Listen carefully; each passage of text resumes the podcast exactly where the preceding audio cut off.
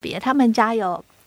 好多个兄弟姐妹，我忘了多少，就是大概是八到十个吧。嘿，然后 这个妈妈她是很开朗的那个老人家哈，所以就是是她自己主动说要来参加这个那个 ACP 的一个一个门诊哈，那。其中陪他来的是其中一个女儿哈，所以就是在这个过程里面，其实我们也去确认他的一个呃人生的价值啦哈，还有他的那个意识状态啦，其实都是出于他自己的意愿跟想法。那他的女儿呢也说哦。嗯、呃，在那个过程当中，在那门诊的时候，他就会说：“哦，妈妈，你真的是很先进哎哈啊！但是你讲这么多，我怕只有我一个人听到哈，这样以后哥哥姐姐他们哈会有一些不一样的声音哈，所以他就会把这个过程他就是录下来哈，就是呃就是分享给其他的家属哈。那其实我觉得这个也真的是让我印象很深刻的一个一个案例啦哈。大家好，欢迎大家收听小菜鸟大神功这个系列，主要会。会邀请心理系的大学生、研究生来分享他们的实习经验。那有时候也会邀请专业者或者是师长来做回应。那今天有两位来宾，首先我们非常荣幸的邀请到呃很资深而且专业的花莲慈济医院护理部的张志荣督导，志荣姐与我们分享。嗨，大家好，我是志荣。接着，我们也欢迎心理系大四的实习生来为大家分享。大家好，我是蔡维伦，可以叫我维伦。我想请问，就是维伦，因为你的实习场域其实对于心理系来讲非常的特殊而且少见，可以请你先跟大家分享一下你在哪里实习，然后负责什么样的任务吗？嗯，好，呃，我在台北市立联合医院的。院本部人文创新书院的病主法推广小组实习，那我的实习内容呢，其实就是主要是推广病主法，而且举办一些病主法相关的课程，比如就是核心讲师课程之类的，那让学员可以来参加。对，这是我的实习主要的工作项目。那你当初就是是为什么会选择在这个场域实习呢？主要会。调病主法的话，一方面是因为，呃，关于，因为后来这边实习，一方面是因为议题的关系跟地区的关系。那因为我是台北人，所以就是实习的时候想要先找家里附近的地方。然后刚好，哎、欸，学校刚好有去推出说，那个联合北市联合医院有实习的地方，然后我就看一下，结果是病主法。然后我会去网上看一下它的议题的时候，发现其实。呃，我是蛮有兴趣的，因为我自己本人其实对生死议题，然后或是我自己的个人生命经验当中，其实我都有接触到这方面的，所以我就是诶、感觉好像实习东西对我来讲既有兴趣，而且虽然跟大家心理系的学生可能去医院比较不一样，但我觉得可以走走看。其实台湾虽然从就是四五年前，大概二零一九年就开始推动，呃，病人自主权利法，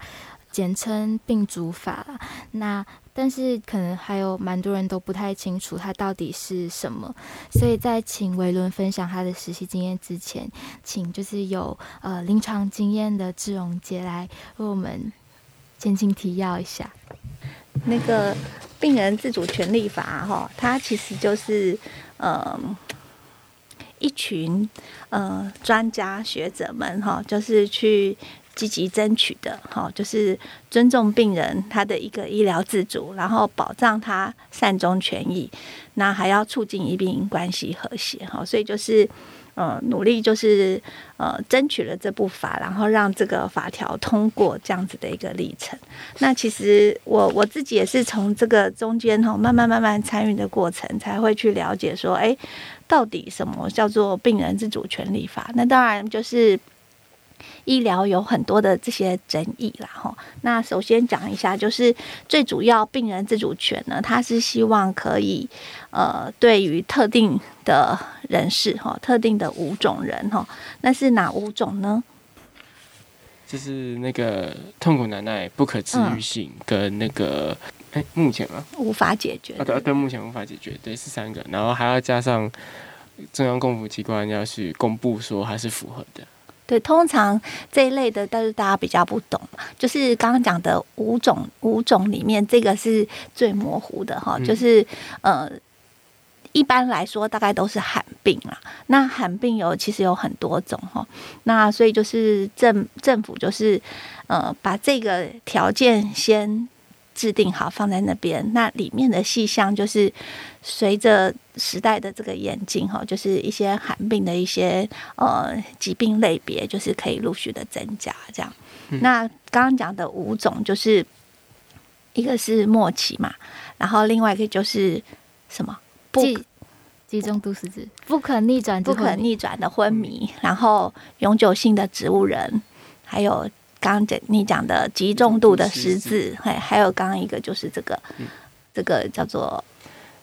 中央政府公布疾病，疾病，对，嘿嘿，感觉像是呃最大化的接近善终，或者是达到善终，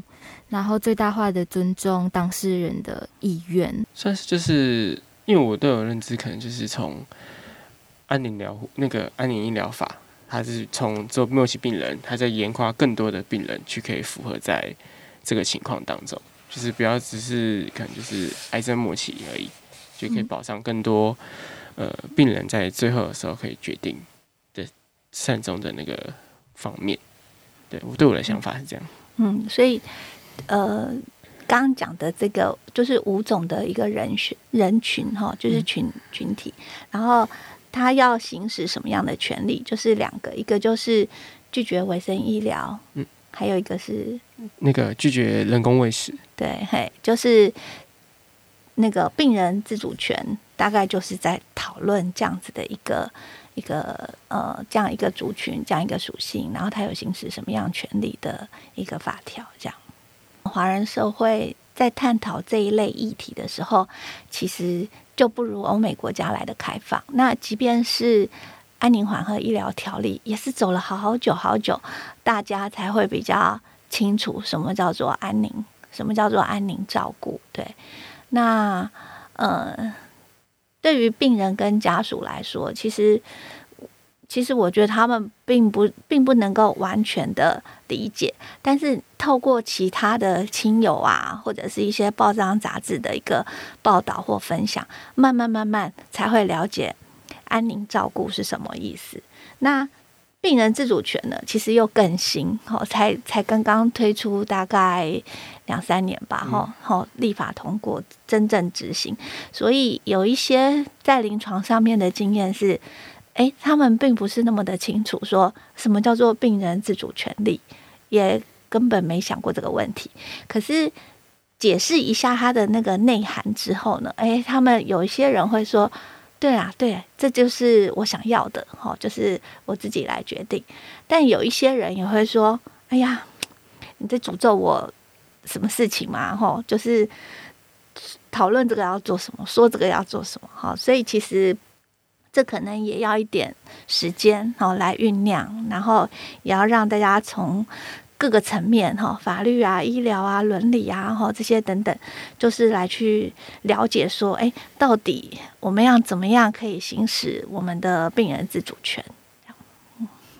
老师，那通常在医院，嗯，会是怎么样去推行？因为小蔡主要是在偏行政部的。呃，小组实习，这样，那想想知道到底实际现场会怎么样跟病患或者是家属沟通？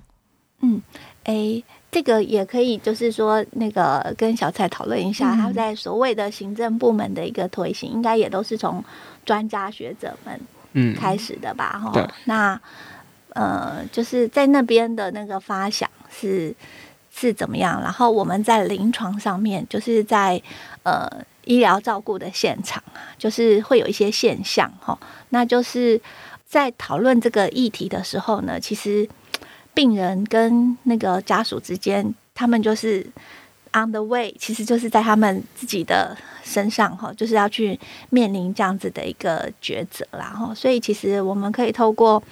那个病房。还有那个居家照顾，还有共同照顾。其实有时候病人他在不同的单位里面，其实他会有不一样的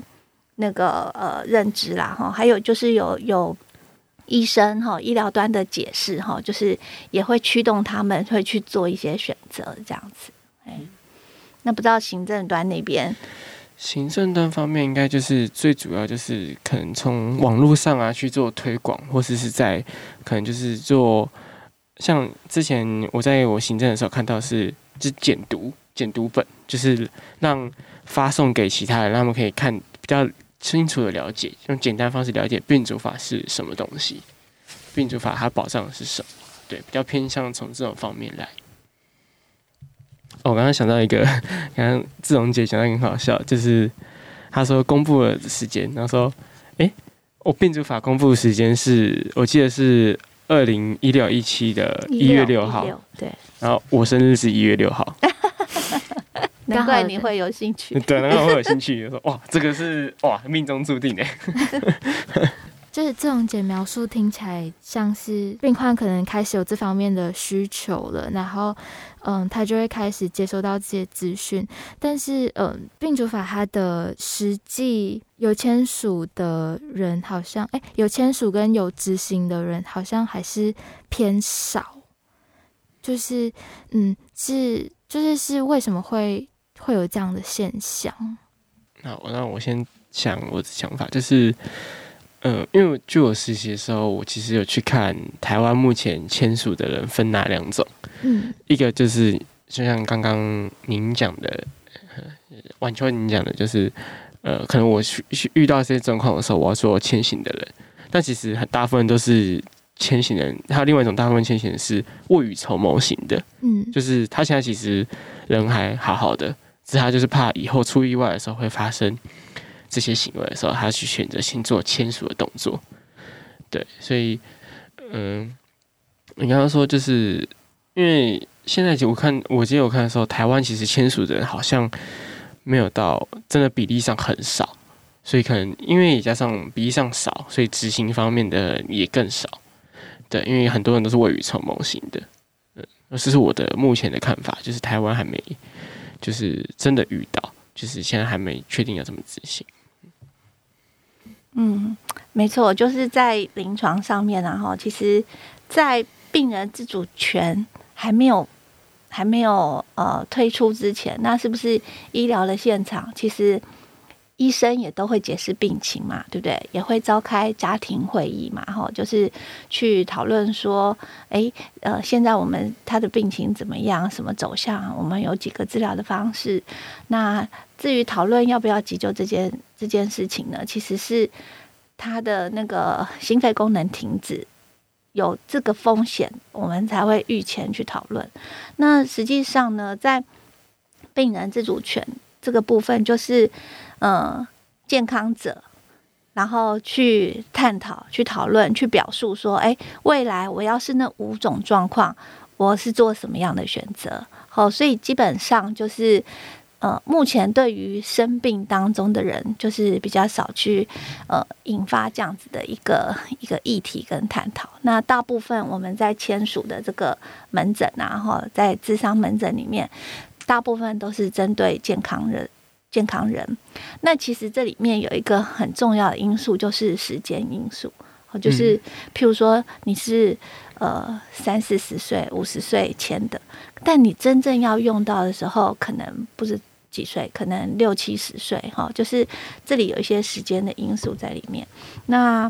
嗯，有有一些呃值得就是可以探讨的地方。但是你在签署，因为它这个法条就是规范的重点是哪里？小蔡，你知道吗？规范的重点吗？嗯嗯，哎、呃，你的意愿你有表述，但是你要透过那个咨商的过程，哦，对不对？嗯，然后签署 AD，对，要专业的人士就是去确认这个意是不是意愿人的自由心智，哈，嗯嗯。那所以其实过程其实是蛮严谨的，对对，是很严谨，但也回到现场，就是呃。医疗的环境都很紧凑啦，哈。说实在话，有有怎么样会更有效率的去执行这些事情，哈，就是这个也是就是为什么会有个人啊、团体啊等等，然后还有就是医疗专业人员也要接受一些训练，接受一些这些这些这样的一个训练，哈，然后才能够在各个场地各个场域里面，不管是在居家的环境啊，在社区啊，在机构啊，吼，在医疗啊，吼，就是就是可能也是回应到刚刚那个主持人婉秋说的，诶，为什么签署的人好像没有那么多？哦，就是其实，在临床执行面，其实也有它的一个一个困难在。嗯，而且可能也不在想，可能因为刚好执行的时候还要带像是二等亲啊，就是跟家属说，其实对于现代人来讲，要抽空时间来签署，其实并不容易。没错，没错。然后像可能另外一个那个安宁，哎、欸，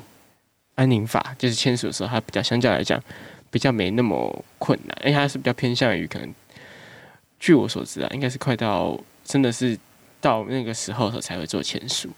它只有保障末期啦，对，对对，就是只有末期的病人，就是符合的条件是这样的话，就是你在濒临末期的时候呢，你去探讨说你要不要。持续那个卫生医疗设施，嗯、你要不要人工喂养这些等等？哎，这个大概安宁环医疗条例就是保障末期的病人去做这样的选择。嗯、那病人自主权呢，就是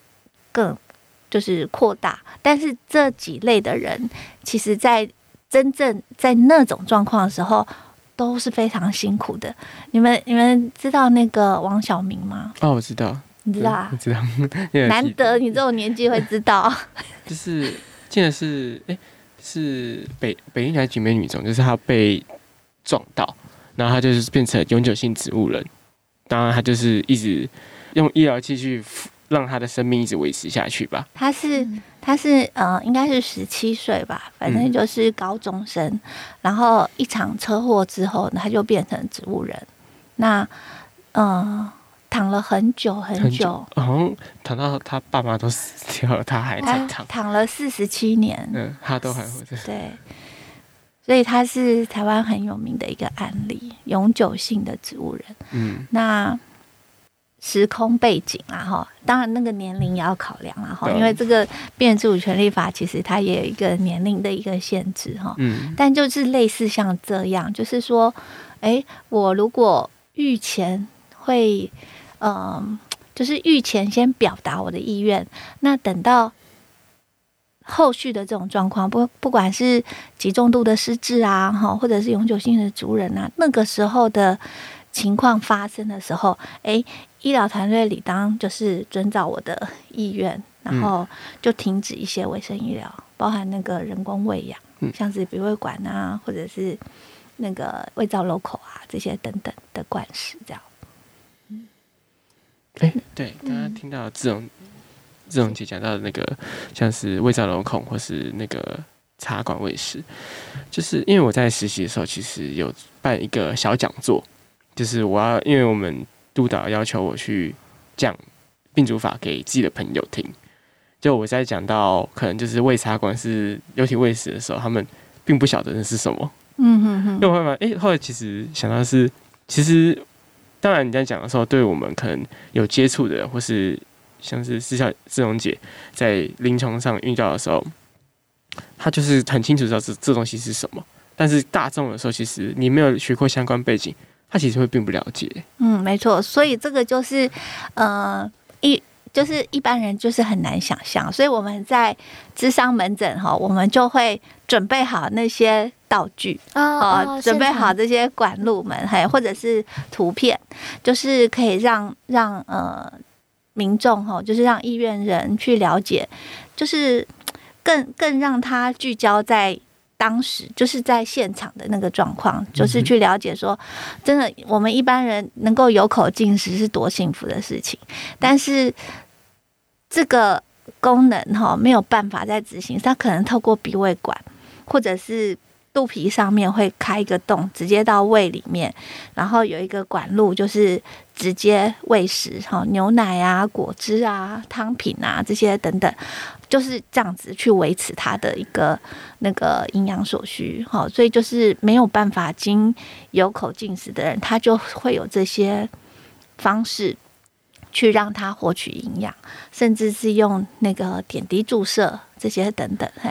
所以才会特别去把这些东西，就是去呃放在那个病主法里面，会去询问医院人说，哎，如果你到譬如说类似像黄晓明这样子的状况，你已经没办法表达意见了哈，在那那个时候，你还需要这些卫生设备吗？哈，你还需要这些人工流体喂养吗？哈，所以就是这个就是智商它真正重要的意涵，哈，就是就要就是要去确认哈，就是病人他可以行使他的一个自主权，这样。像志荣姐刚提到的，呃。预立医疗照护的咨商，它其实是签署 AD 非常重要的过程。嗯，呃，就是它是呃，你要签署 AD，你就一定要经过这个咨商，它才会有法律效用，是这个意思吗？嗯，一定要经过。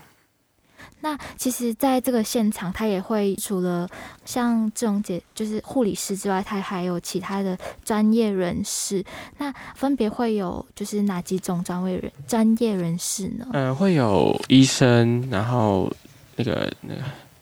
社工师、心理师跟护理师，嗯，还有这种四种，他们会做当场在咨商的时候做讲解的部分。对，你记得吗？在这个法条里面，他就说，哎，最起码要三种专业。对，最起码要三种。对，心理师或社工师，二选一。对，那这这三这三种专业都是要透过教育训练，嗯，去对教育训练完训，然后有这样的资格，然后去做智商，嘿嘿。然后这样子的咨商门诊又分为一对一跟团体的智商，那他们就会有可能费用上面的差异这样子。嗯、那呃，想请问志荣姐，就是您在推动这个照护智商的门诊过程中，就是有没有什么就是呃特别的经验？哎，其实，在我们医院里头啊，哈，就是呃，主要就是社工师先。受理那个意愿人他的一个意愿，然后再去呃，就是说预约哈，这个这个门诊它是采预约制的哈，所以就是呃，双方在在那个时间点的时候就会到这个职场门诊来，那就会有医生、护理师跟社工师或者是心理师哈，就是三种专业之类的，就是一起跟那个。意愿人还有他的一个那个亲属二等亲，嘿，就是在共同在这职场门诊里面，就是去去讨论、去说明哈。那其实我记得印象很深刻，就是除了之前有投稿那个呃，就是一个八十几岁的以外哈，其实他他那个我先讲一下，他是很特别，他们家有。好多个兄弟姐妹，我忘了多少，就是大概是八到十个吧。嘿，然后 这个妈妈她是很开朗的那个老人家哈，所以就是是她自己主动说要来参加这个那个 ACP 的一个一个门诊哈。那其中陪他来的是其中一个女儿哈，所以就是在这个过程里面，其实我们也去确认他的一个呃人生的价值啦哈，还有他的那个意识状态啦，其实都是出于他自己的意愿跟想法。那他的女儿呢也说哦。嗯、呃，在那个过程当中，在那门诊的时候，他就会说：“哦，妈妈，你真的是很先进哎哈！啊，但是你讲这么多，我怕只有我一个人听到哈，这样以后哥哥姐姐他们哈会有一些不一样的声音哈，所以他就会把这个过程他就是录下来哈，就是呃就是分享给其他的家属哈。那其实我觉得这个也真的是让我印象很深刻的一个一个案例啦哈。然后还有另外一个是呃。嗯，一对夫妻哈，那他们是高知识水准的那个呃夫妻哈，那就是有一定的那个社经地位。那通常呢，我们就会想说，哎，嗯，是不是在末期？因为他这里面会有一个附带的讨论，然后那当然，因为他们那个呃。工作的关系，所以他对这个非常的清楚。那只是说在末期的时候，我们会讨论说，哎，那你最后想要用什么样的一个方式？哈，那其实意愿人是意愿人是夫妻啦，哈啊，但是那个先生呢，他是有专业背景哈，所以他其实跟医疗相关的专业背景，他就说，哎呀，这个这个我怎么样都不关我的事，然后就是你们那个你们旁边的人解决就好。那他太太的那个给我的回应呢？我们就想说，哎，那还是不是要，哦，就是去呃火化啦，有一个是还是土葬啦，还是还是呃用什么样的一个方式，然后他就会觉得说，哎，应该哈，就是人离开之后呢，还会要有一个一个牌位。哦，就是就会让你后代的一个子孙啊，去知道说，哦，原来他的阿公阿祖哈，就是是一个对社会上面有贡献的人哈，就是，哎，这个是其实也是很特别哈。有时候我们会想说，最近不是很流行一些海葬啊、土葬啊，哈，树葬，嘿，树葬啊等等，啊，对，讲错了，不是土葬，树葬，嘿，就是就是大家好像。普遍有在讨论呐，哈，那但是这个，呃，他这样子的一个观点，其实也让我们去醒思到，哎，我们每一个人都是有每一个人的那个价值，哈，所以在这个过程当中呢，就是，嗯、你也是透过这样子的一个机缘，哈，然后可以去。可以去讨论哈，就是说，诶，你比较 prefer 什么样的方式？那我记得我们主任呢，哈，之前呢就说，就分享，他说，诶，你知道吗？我过年的时候回家，然后大家团聚的时候，我们就在讨论这个 ACP，就是难得可以全家都聚在一起哈，然后呃也不会管说大年初几初几会触眉头，可是呢，就是刚好有那个契机，他就说我怎么去引发我。妈妈讲呢，哈，就是我先讲我自己，他先讲他自己说啊，以后那个万一要是无常哈，或者是有什么大限来的那一天，他就想要怎么样怎么样。讲完之后，他说：“哎，妈妈，那你呢？哈，你想要怎么样？”这样，我就觉得很有趣哈。所以就是那个呃，我们我们通常都是把